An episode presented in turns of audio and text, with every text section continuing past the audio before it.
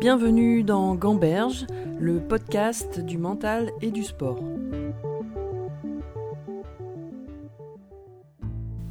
Mon invité d'aujourd'hui a d'abord pratiqué le football en étant jeune, mais recherché quelque chose qui lui permette de se confronter avec elle-même. Elle a rencontré la boxe comme une nouvelle famille qui lui a permis de se construire sportivement et personnellement. Depuis 2016, elle est championne du monde IBF des superplumes et ambitionne de continuer à glaner des titres, mais aussi en parallèle à décrocher une médaille olympique à Tokyo.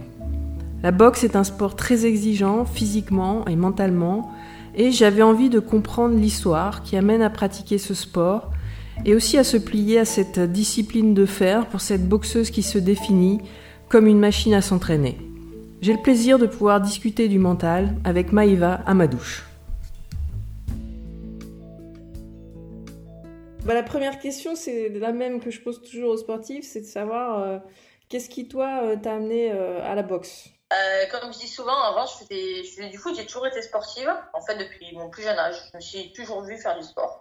Et je faisais, du foot surtout avec avec les, copains, les copains de ça parce que j'étais assez, j'étais un peu garçon manqué à l'époque, donc c'est vrai que je cherchais un sport pour pouvoir jouer avec les garçons aussi. Et jusqu'à mes 14 ans, et, euh, à 14 ans, en fait, il s'est avéré que le foot n'était pas vraiment fait pour moi. Pas forcément le sport en lui-même, mais plus l'aspect euh, esprit d'équipe, une équipe féminine. J'avais beaucoup de mal à m'intégrer dans le collectif en fait. C'était plus fait pour des sports, pour un sport individuel et un sport de contact. Ce qui me manquait dans le foot aussi, c'était le contact physique. Je voulais quand même un peu en découdre et tout ça. J'étais, euh, un peu fâchée avec moi-même. J'avais plein de petits soucis et, euh, et donc je suis tombée sur une affiche de boxe par hasard et euh, je me suis dit tiens, boxe française. Donc je me suis dit tiens, pourquoi pas essayer tout ça? Donc il fallait que je trouve un autre sport. Donc je suis arrivée ce premier soir à la salle, à la salle tout ça. Il y avait l'entraîneur, euh, donc Fabrice un grand, sec, longiligne, euh, peu, un physique un peu impressionnant. Il m'a demandé comment se passaient les cours de boxe. Il m'a dit, oh, ça se passe bien, tout ça. Euh, as 14 ans, mais tu, peux venir au cours des adultes, que tu m'as l'air assez assez costaud, tout ça. Donc moi, ça m'a tout de suite plu parce qu'en fait, il m'a intégré au groupe, au groupe des adultes tout de suite. Et moi, il fallait un peu de, de reconnaissance, le fait qu'il me fasse passer directement avec les adultes ça m'a surmotivé en plus dès les premiers cours en fait j'ai euh, adhéré tout de suite à la boxe parce que l'aspect déjà physique puis on a fait les pompes la corde à sauter les abdos ça me correspondait beaucoup plus. Et l'aspect contact, on met les gants, on apprend, mais dans la pratique tout de suite en fait, je me suis retrouvée un peu confrontée à moi-même tout de suite. Et c'est vraiment ce que je recherchais. C'est pour ça en fait que l'amour de la boxe est né dès le premier jour en fait finalement. Ouais, c'est intéressant ça. Donc tu as eu un coup de foudre euh, pour la boxe. La boxe. Voilà, j'ai vu la grande lumière blanche. Et voilà, j'ai eu, euh, j'ai eu euh, cet amour fou pour la boxe donc le premier jour. En fait, c'est comme une révélation, une rencontre avec toi-même ce jour-là. Tout à fait ça. C'est-à-dire que dès que j'ai fait ce premier entraînement-là, je savais que je raterais plus aucun entraînement, quoi. Sauf cas de force majeure, quoi. Mais euh, je savais que ce sport-là était fait pour moi de façon inconditionnelle. Je veux dire, quoi qu'il puisse m'arriver dans ma vie, je raterai pas les cours de boxe. C'est un truc, euh, je me suis, en fait, je me suis attachée à ça comme un jeune s'attache à une bouée de sauvetage, quoi, en fait. C'était un peu ça. Euh, j'avais 14 ans, j'étais un peu, un peu perdue, tout ça, et quand j'ai connu la boxe, bah, j'ai connu la boxe, mais j'ai connu aussi la famille de la boxe, un entourage aussi pas malsain, pas voilà tout ça, un entourage qui pouvait m'apporter que du plus, des valeurs en fait que j'avais pas, qui me manquaient. On m'a pris un peu, ben, cet entraîneur-là m'a pris aussi un peu sous son aile. Euh, j'avais besoin de, de de, référents, de, de pieds, tout ça, de gens à qui me identifier, euh, des exemples, des repères en fait. En plus j'avais quand même un très fort caractère, tout ça, et euh, m'ont aussi un peu mis sur sur le droit chemin aussi à travers ce, à travers le sport. Et, euh,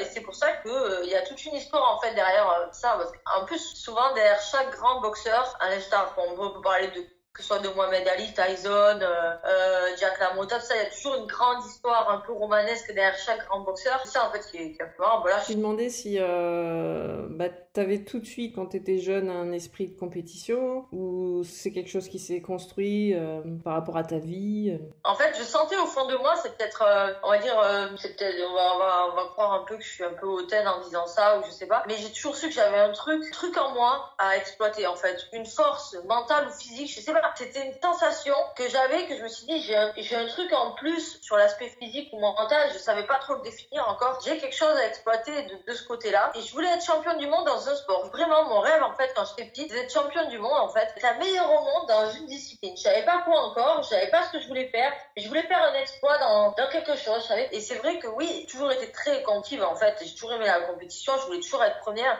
C'est ça que le foot, ça m'allait pas trop, parce qu'en plus, par exemple, pour l'anecdote, on mettait défenseur. Défenseur, ça veut dire que je marque jamais. Ça veut dire que je serai jamais élu meilleur du tournoi, du tournoi de foot. Et ça, c'est quelque chose qui m'énervait en fait, parce que j'étais jamais mis en avant. Et tout le travail que vous faites vous derrière, personne ne le, voit vraiment. Et ça, ça me touchait vraiment en fait. C'est, euh, j'avais besoin d'une certaine reconnaissance. Et ouais, j'étais très beaucoup dans la compétition et je voulais gagner. J'aimais gagner. Ça aussi qu'il me fallait un sport individuel aussi. Justement, j'ai lu que tu avais dit, euh, je voulais euh, me venger par la réussite. Est-ce que la vengeance a été un, un moteur ou la, le besoin de reconnaissance? Ça a été un moteur. Qu'en fait, la réussite euh, sociale à travers le sport, c'est peut-être malsain comme idée c'est peut-être pas la meilleure la meilleure motivation qui soit, hein, c'est sûr, je, l'admets. Hein. Mais c'est vrai que en fait, euh, pourquoi je voulais gagner? Je voulais gagner en, premier déjà pour me venger de, de, certaines personnes. Euh, en premier, c'était même pas pour moi en fait au départ que je voulais gagner. Et d'ailleurs même encore maintenant, des fois, des fois je veux gagner plus pour euh, pour me venger un peu de de, de ce que j'ai pas eu en fait, plus que que pour mon intérêt personnel finalement.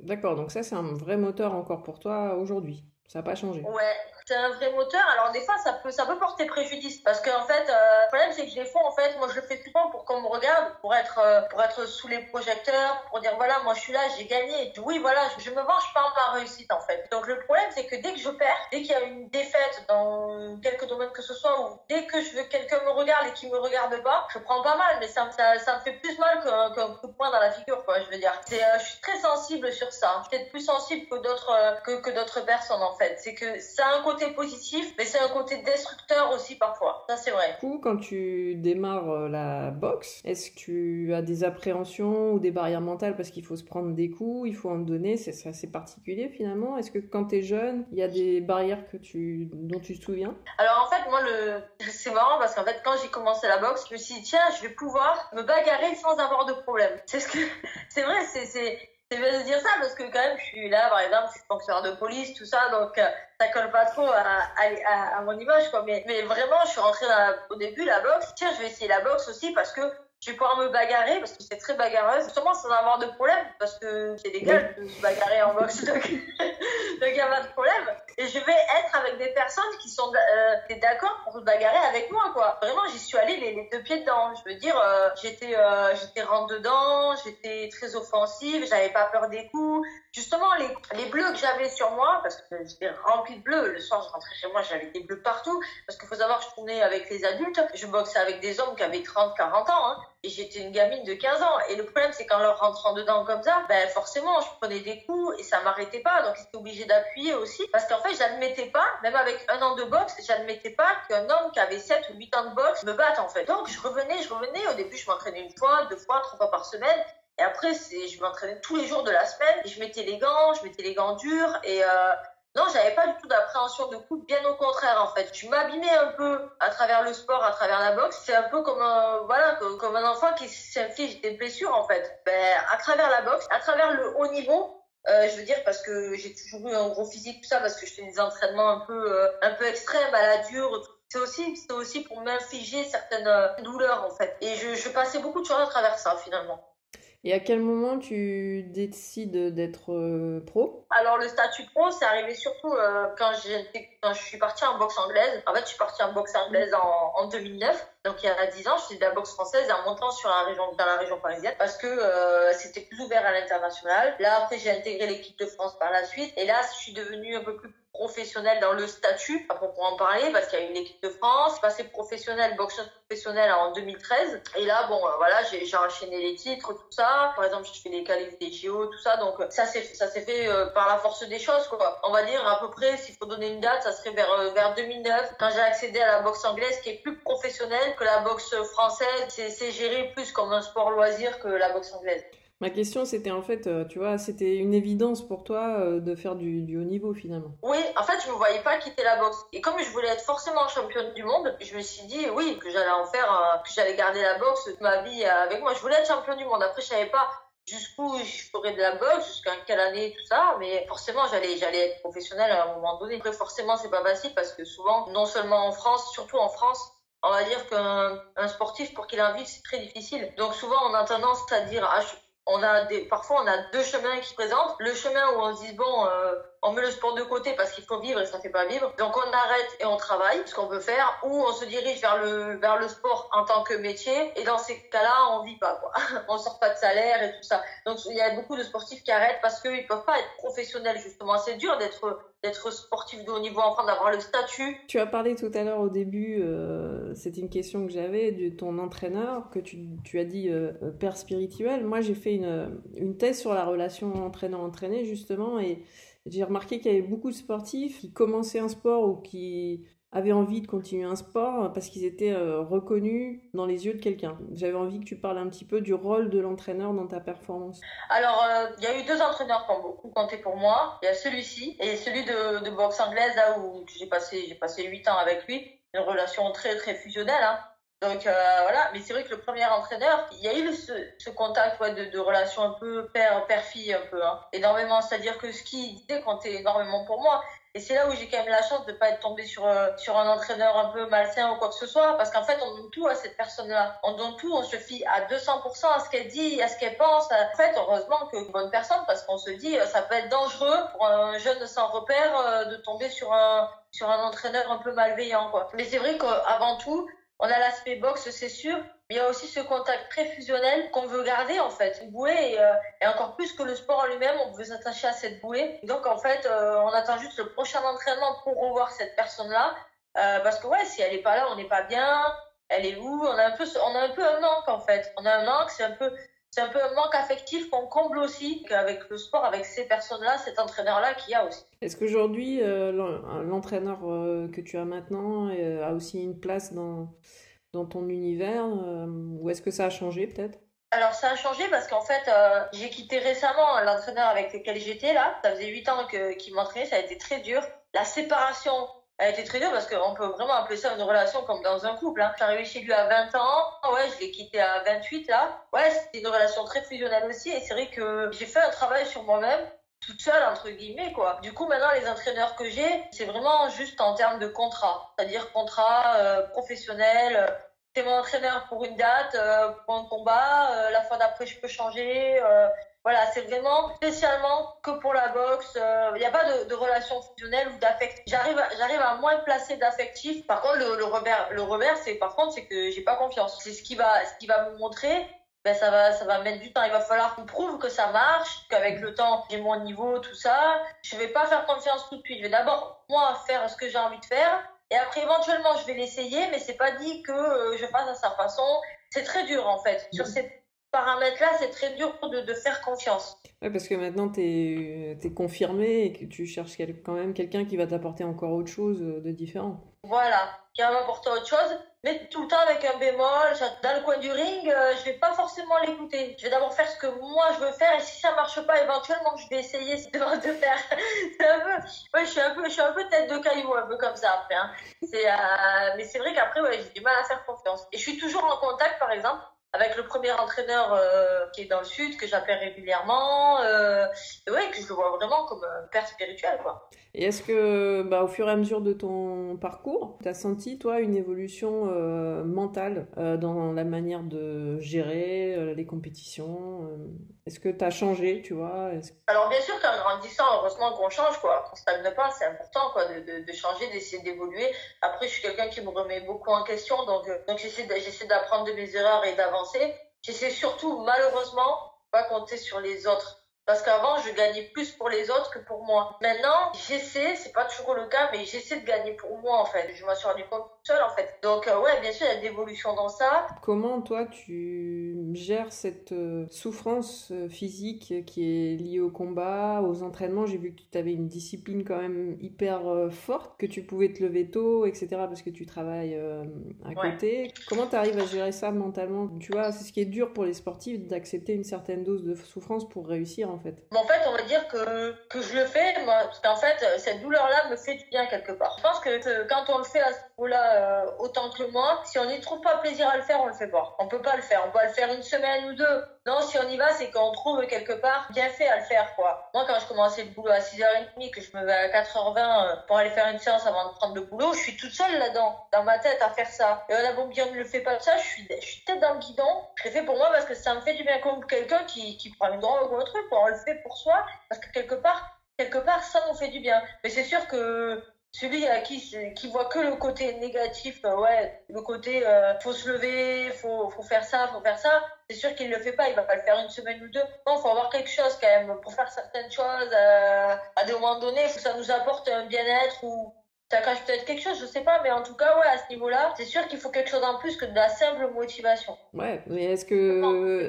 ouais, ouais, c'est clair, mais est-ce que du coup, tu sens quand même des fois que tu es dans la limite euh, du surentraînement, d'en faire trop? Est-ce que tu arrives à sentir ça ou tu dépasses sans arrêt tes limites? Alors, bien sûr, ça m'est ça m'est beaucoup arrivé, hein, souvent euh, des, de grosses bêtises juste parce que euh, parce que je voulais m'entraîner encore plus, encore plus. En fait, le problème c'est que je prenais la boxe et le sport comme une thérapie, comme une thérapie un peu comme le remède à tout en fait. Je suis je contrariée, je suis triste, ben je vais faire de la ça. Alors même en hors période de, compétition, le problème c'est qu'on veut pas être à 200% tout le temps, on se blesse, c'est pas bon. Puis il y a, un certain repli sur soi-même aussi, c'est-à-dire que faisais beaucoup de sport et il y avait un petit, ouais, un petit repli un peu sur soi-même, tout ça. Donc, euh, surtout en arrivant en région parisienne. Parce que je connaissais personne ici, donc je me suis encore plus réfugiée dans le sport que je ne l'étais avant. Et c'est vrai que, ouais, je, je le suis moins parce que je me suis peu plus professionnalisée dans ma tête. J'arrive avec le temps à, travailler sur moi, tant bien que mal. Euh, on me le reproche encore, hein. Euh, si j'avais pas ça, euh, serait peut-être autre chose. Je sais pas. Mais j'arrive un peu mieux à gérer qu'avant quand même. Oui, parce qu'il y a une idée, tu vois, d'écouter son corps à un moment donné, de savoir, euh, bah, je sais pas, même pour les blessures, par exemple, comment tu réagis. Est-ce que tu les ignores ou vraiment tu arrives quand même à, stopper Alors, je les ignore à partir du moment où où elle m'empêche pas de faire ce que j'ai envie de faire. Moi, d'avoir mal quelque part ou d'avoir une blessure, moi, je m'en fiche un peu. J'ai tout le temps mal quelque part, j'ai tout le temps une blessure quelque part, ça c'est sûr. Je m'entraîne avec. Par contre, euh, j'ai mal au pied, je cours, je cours, je cours. Le jour où je peux plus poser le pied, malheureusement, je suis obligée de m'en occuper, quoi. Mais le problème, c'est que souvent, je m'en occupe un peu tard, en fait. Et là, le problème, c'est qu'en ayant des grosses échéances comme, comme les miennes actuellement, il y a des choses que je peux plus me permettre de faire. Même, euh, je suis obligée de, dire, bon, bah, il va là, il va falloir que tu t'en occupes. Bah, il va, il va falloir t'arrêter de te surentraîner parce que sinon sur le ring tu vas pas pouvoir sortir les cartouches quand il va falloir les sortir. Ce surentraînement tu vas le payer à un moment donné sur le ring. Bah oui. Mais euh, aujourd'hui, euh, c'est quoi tes objectifs là? Alors là, j'étais en tournoi pour les JO. Il me reste deux combats pour aller aux JO. Le tournoi a été arrêté donc juste euh, en plein milieu en fait par rapport au Covid. Et je devais aller en Corée du Sud aussi chercher une autre ceinture mondiale chez les professionnels. Je devais y aller le 11 février, ben ça a été reporté aussi pareil. Donc on est en train d'en parler pour le mois d'octobre pour aller en Corée du Sud et, euh, et les JO c'est l'année prochaine euh, c'est bon quoi. Il me reste deux combats à faire pour aller aux JO donc on va voir. Et euh, aujourd'hui c'est quoi les rêves? Qu'est-ce que tu as envie d'accomplir dans ton dans la boxe justement? Alors j'aimerais bien faire le doublé euh, champion olympique et, euh, et réunifier les titres en professionnel. J'aimerais bien faire les deux en même temps parce qu'en fait ce qu'il faut savoir c'est qu'en boxe, qu'on soit boxeur pro ou boxeur euh, amateur olympique, c'est soit l'un soit l'autre. Il y a aucun boxeur qui a réussi à faire les deux en même temps. Et ce que j'essaie de faire c'est les deux en même temps. C'est pas tout à fait les mêmes disciplines, la même façon de boxer. C'est dur mais j'aimerais bien y arriver quoi. Et euh, bien sûr le d'être champion olympique, bien sûr je suis je suis largement capable d'y arriver. Faut être prêt prêt, prêt au moment T, le jour J quoi. Maintenant pour moi pour moi aujourd'hui là je crée un il y a aucune fille vraiment, enfin, prend aucun risque à boxer euh, n'importe quelle fille. Enfin, toutes les filles sont battables à l'heure actuelle pour moi au monde, euh, dans le monde en fait. Donc, faut rester au top niveau et puis euh, aller chercher ce, dont, j'ai envie là, ce que je t'ai dit. Donc, euh, champion olympique et champion du monde pro, aller chercher notre ceinture. Bon, c'est des, des objectifs ça. Ah ouais, là, c'est de high level. C'est pour ça que je suis obligée de, de tenir compte de cet aspect. Parce que le problème, c'est qu'après, on n'est plus tout seul sur le bateau. C'est-à-dire, on est, par exemple, en équipe de France, il y a l'entraîneur national, on est obligé de prendre en compte ce qu'il ce qu'il dit, ce qu'il veut aussi. J'ai un agent, elle travaille, elle travaille pas pour rien aussi. Euh, j'ai un entraîneur euh, boxe pro qui est là aussi, qui s'investit aussi pour moi. Donc, on peut pas faire tout ce qu'on veut, comme on, arriver à un moment donné, on peut pas tout faire comme on veut aussi. Moi, j'ai souvent eu des entraîneurs très complaisants qui, qui faisait un peu comme moi je voulais faire. Ça, c'est resté un peu. Hein. C'est-à-dire que moi, je fais je m'entraîne beaucoup toute seule aussi. On me le reproche aussi souvent parce que je suis très solitaire. Même en équipe de France, je suis très solitaire. Et euh, même là, par exemple, le fait de pas être trop surveillée par l'entraîneur national, moi, ça me correspond totalement. Je vais jamais aller me plaindre, dire oh, il nous envoie pas de préparateur physique, tout ça, les garçons ils en ont un, on en a pas, et j'arriverai prête en fait, mais comme laisse quoi, et parce qu'en fait je suis très solitaire, le fait de devoir me plier un peu aux exigences d'un collectif ou d'un entraîneur, euh, tout ça, ça me pose vraiment problème quoi. Mais oui, parce que là, toi, tu as besoin de liberté pour, euh, pour être performante finalement. Voilà. En fait, euh, moi, vous pouvez pas me faire confiance, hein, je serai performante, mais j'aime pas trop quand on me fait faire ça. En fait, dès qu'on met des contraintes, j'aime pas en fait, parce que j'ai l'impression que ça va à l'encontre de ce que moi je veux faire, et j'ai pas, en plus, j'ai pas forcément confiance. Ça fait 15 ans que je suis dans la boxe, je connais aussi, voilà. Et ouais, j'ai beaucoup de mal avec ça. J'ai beaucoup, beaucoup de mal. Retrouvez-moi pour la deuxième partie de cet entretien dans le prochain épisode.